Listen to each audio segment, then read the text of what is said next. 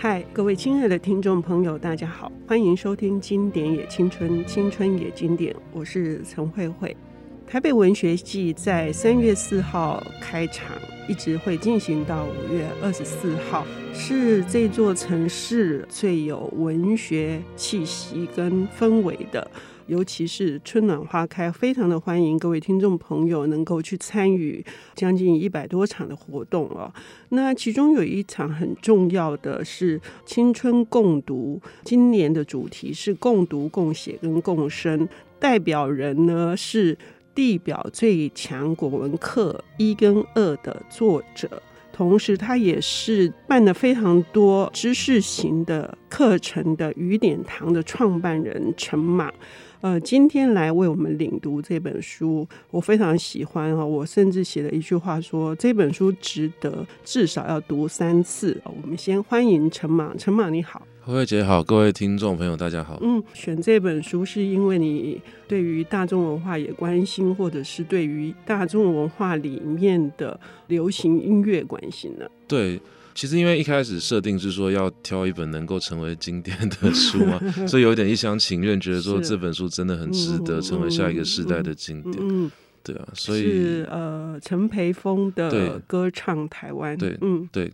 我觉得。应该说，音乐这个东西，它是一直都存在人类的社会里面嘛。嗯。那我自己本身从小就听台语老歌。嗯。这个可能是因为我们家以前住那个就是士林，然后我们家以前做生意，所以我从很小的时候就常常被带去北投那个纳卡西嗯的那种餐厅，因为有时候大人要应酬嘛，所以我就在那个纳卡西的乐队的声音里面睡觉，它成为一个很重要的生命经验。然后导致我后来，呃，自己在学习的过程之中，也试着去追寻说，哎，到底曾经的台湾发生过什么样的事情，然后去产生这些歌曲，包含我自己，呃，像台湾有一个非常厉害的写词的，叫做陈达儒。嗯，我就是他的粉丝这样子，然后我也很喜欢他写的台语歌，所以那个时候看到《歌唱台湾》这本书的时候啊，我一开始其实以为他就是介绍台湾的歌谣是怎么样被创作出来的。那后来我才发现，说他去打破了一个我们过去的很重要的概念，嗯，那个概念就是台湾的歌，它之所以受日本的文化影响，是因为日本殖民的关系，嗯，但其实并不是。是，到底是怎么样？我们可以等一下再请陈芒来谈哈。呃，事实上是这本书，就陈培峰这位作者来说，他想要。记录的是声音的历史，呃，其实历史的声音，所以是从一九三零年代一直到一九七零年代。哈，那你刚刚提到说，事实上打破你的观念是，因为我们可能都有一种误解，是台语歌其实是直接去使用演歌，日本演歌的，嗯、应该是说旋律或者是腔调、唱法、唱法，嗯。但就是因为本来我们在台湾就很容易看到受日本影响的，嗯，比如说我们台语讲很多东西都是日文嘛，什么那个开车的时候什么喊多路啊、外八这种东西，那我们就会以为说，那台语歌有这么多的日本的影子，应该也很合理，就是殖民时候留下来的。可是之所以这个观念翻过来对我来说很重要，是因为它提醒我们一件事情：一个土地会有它自己的生活方式。然后人民会选择自己喜欢的歌谣，那是来自于我们的生命意志的，而不是任何一个殖民政权可以直接把这种文化加诸于我们的。嗯，嗯，所以我觉得这本书提出这件事情，就是我们今天选择向日本或学日本，这是台湾人民自己的选择，这并不是说因为我们曾经被谁统治过，我们就怎么样，不然的话怎么会没有没有这个荷兰风格还是什么其他风格这样子？嗯，对。同时，陈培峰他还深度去谈说，呃，为什么做的这样的选择？他还梳理了这个脉络。就一九三零年代那个时候，台语歌反而都是用是歌仔调，对对对，是用歌仔调。歌仔调跟日本演歌其实是不一样的，对对对，嗯，不一样的。嗯，后来好像是因为我觉得跟产业也有关系嘛，嗯，就是说大家可能。一方面啊，我觉得所有流行歌都会碰到这个问题，就是。大家喜欢听什么，那什么东西比较有市场，他就可能会去做这样的选择。所以我在猜那个时期一定有很多对音乐有理想性的文化人或者音乐人，他会去骂说。现在的歌都直接用日本歌拿过来，然后填个词就出去了。嗯，可是为什么当时会发生这个现象？一定是因为大家的那个耳朵嘛，大家的听觉上、啊嗯、对这些东西是有好感的嘛。是，对，是在歌仔调的那种特质是比较是。字正腔圆，比较没有转音。书上是说颗粒感是是，颗粒感对。然后日本的演歌是比较有转音跟颤音嘛。对。可是陈佩峰还有一个厉害的一点是，这些腔调还有歌词，其实都跟那个时代的唱歌的主题跟人民生活的他所碰到的困境是有关的，是不是？对，但因为我们也其实因为这种声音的东西，就是必须要有人去记录他当时的声音，嗯、但是歌词不用，歌词我们可以直接看。嗯，所以其实我我觉得这种对我来说民谣或民歌性质的作品呢、啊，它都直接反映了那个时期的。我觉得有两种，一种是在消化大家的生活的困境跟负面情绪，嗯，一种是提供大家对于未来的一种想象，嗯，所以在早期的台湾的歌曲里面可以看到这这两块，我觉得蛮蛮有意思的。嗯，你最喜欢哪些歌啊？哦，我刚刚说那个陈达如，陈达如的，嗯。嗯，比如说《望春风》啊，《心生生》啊，《心酸酸》，不一定是陈达如的，对对，比如说《捕破网》啊，还是什么《捕破网》？嗯，《修霸掌》啊。陈达如有一首歌叫做《南都夜曲》，哦，《南都夜曲》，对对，那《南都夜曲》这首歌，它最早的版本据说叫做《南京夜曲》，是。对，那后来据说是因为可能不想把南京写的这么纸醉金迷，所以后来就有点委婉的把它改成一个比较暧昧的地方。嗯，南都就是，然后对台南，嗯，然后里面所有的地名啊，原本是什么紫金山啊、中山路啊，都被改成台南的地名。嗯，就什么那个安平港啊，嗯，然后东平山啊这样子。嗯，那我觉得那首歌对我来说就是很传统的三 part 的那个台语老歌。嗯，但。他的那个结构非常的细腻，就是他去写一个应该算是有点风尘女子，然后他不小心动了真感情，所以里面有一句歌词，我觉得很就是写的非常细节，写的非常好，就是他他的那个脚上有那个金的那个脚链，嗯，就是军送的那个金脚链这样子。然后他在喝醉的时候，在路上在颠来倒去的时候啊，那个脚链就叮叮咚咚一直响。嗯，然后这个是什么呢？这就是他把感情托付错人的这样的一个象征。嗯嗯嗯，我觉得这个就是，我觉得现在的可能华语市场或者现在流行乐市场，它不一定会用这种。眼光跟关怀去写歌，嗯，那反而是早期的台语歌里面保留了这样子，对我来说是有一点古典精神的这种写作方式。嗯嗯，你提到的这个风尘女哈，或者是说这也跟时代也有很大的关系。就陈培峰的说法是，一九三零年代那个时候的主题是比较是闺怨的，嗯，因为女人呢不太可能是在街上爬爬照。可是到了后来，是台湾有一些养女跟新不啊的这个，对，他们最终最后都是被卖到就是沦落风尘啊，所以才会有你说的这个酒家女的这种处境哈。那还有什么样子的更多的内容呢？把台湾当时的庶民常民的历史也保留下来。我们要休息一下，等一下回来。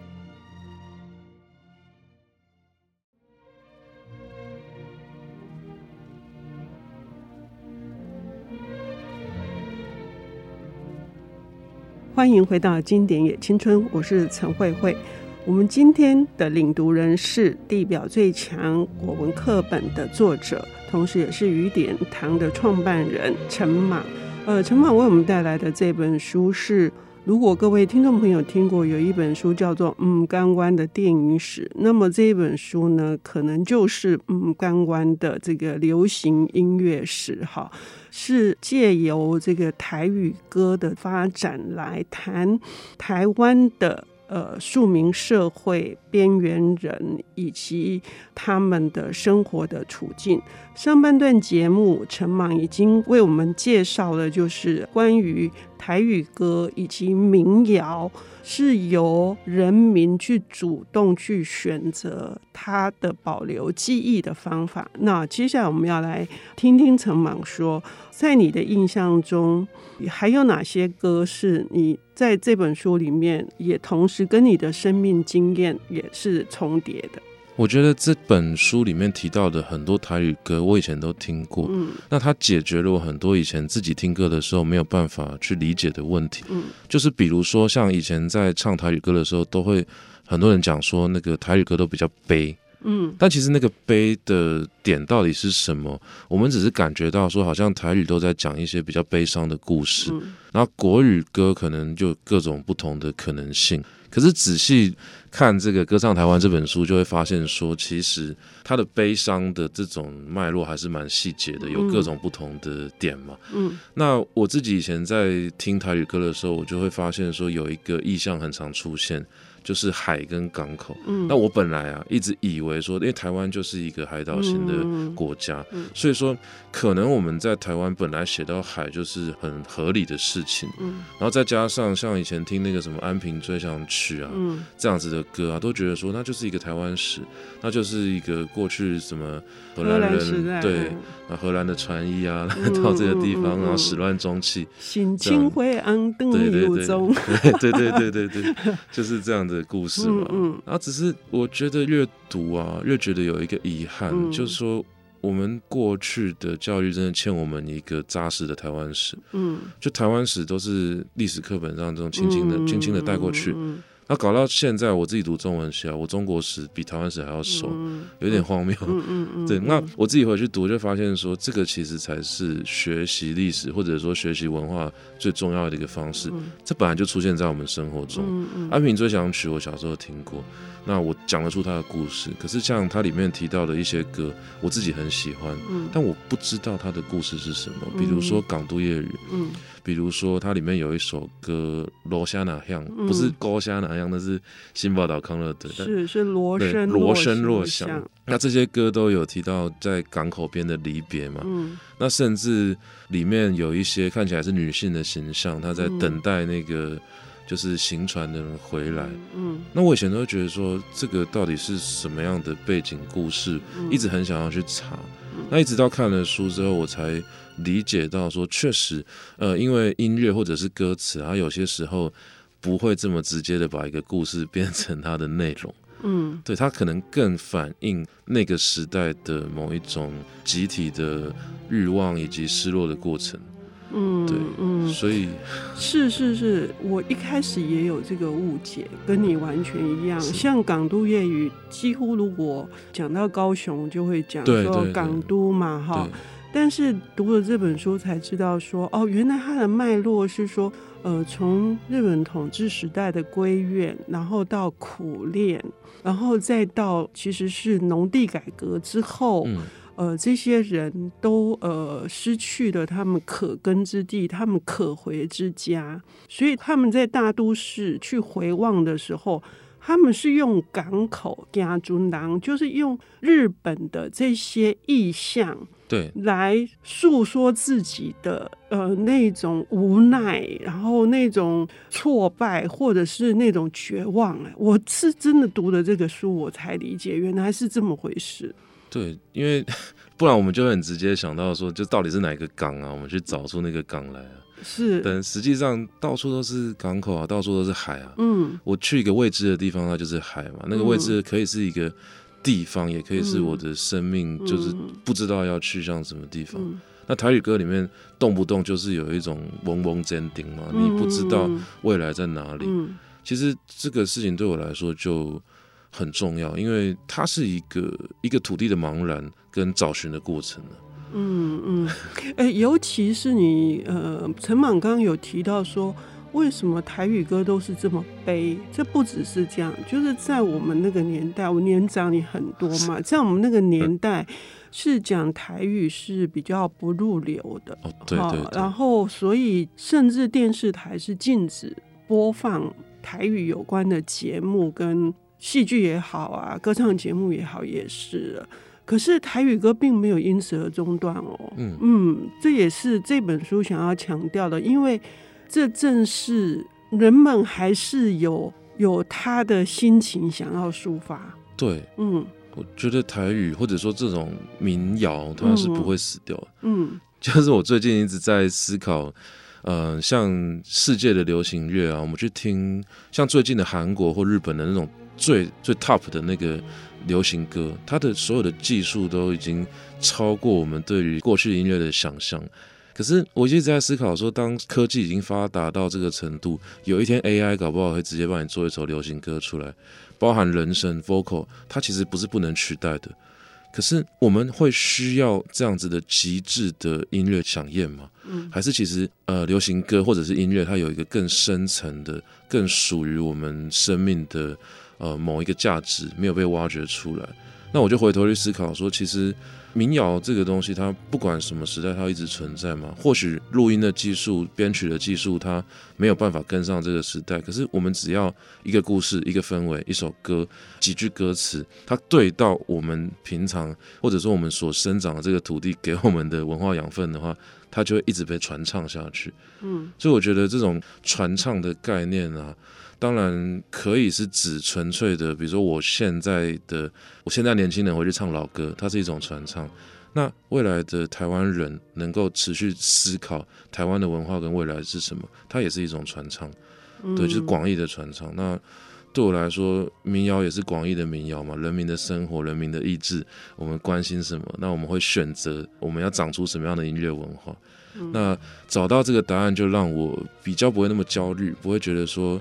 哦，现在国外的音乐发展到什么样的程度？那到底我们台湾自己的音乐音乐文化应该走向什么地方去？嗯，对，陈莽说的很好哈。当我们在读这本书的时候，我们读到的呃，不是只有过去的历史，我们要思考我们现在。好，我们现在我们现在会有哪些歌还在回荡我们的我们的心底，而且是周遭的人会认定它正代表着我们，而且它会一直走到未来，那又会是什么？对，我很喜欢一个说法是，当一首歌被写出来的时候，它会先死掉一次，嗯，但一旦它被重新唱起的时候，它就会活过来，嗯，可是。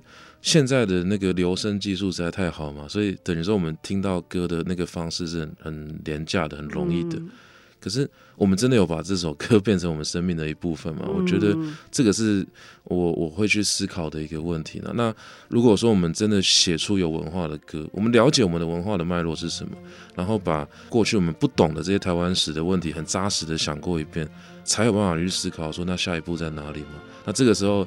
这个土地够肥沃了，我想我们的音乐人、文化人一定会写出能够被继续传唱的歌曲。嗯，正如这本书从头到尾都有一些他们对于音乐这个土地里面所生出来的音乐，呃，写词的、写曲的也好，他们都有一种，我们就这样很 rough 的说。嗯是有一种使命感，对，对，以至于他刻画的那个时代，他刻画的那个风景，以及人们他的所处的处境跟他们的内心。那我们也期待，呃，这本书呢可以带我们到更远的地方。要非常的谢谢陈莽来介绍《歌唱台湾》，谢谢，谢谢。本节目由 IC 之音与瑞木读墨电子书联合制播，经典也青春与您分享跨越时空的智慧饗宴。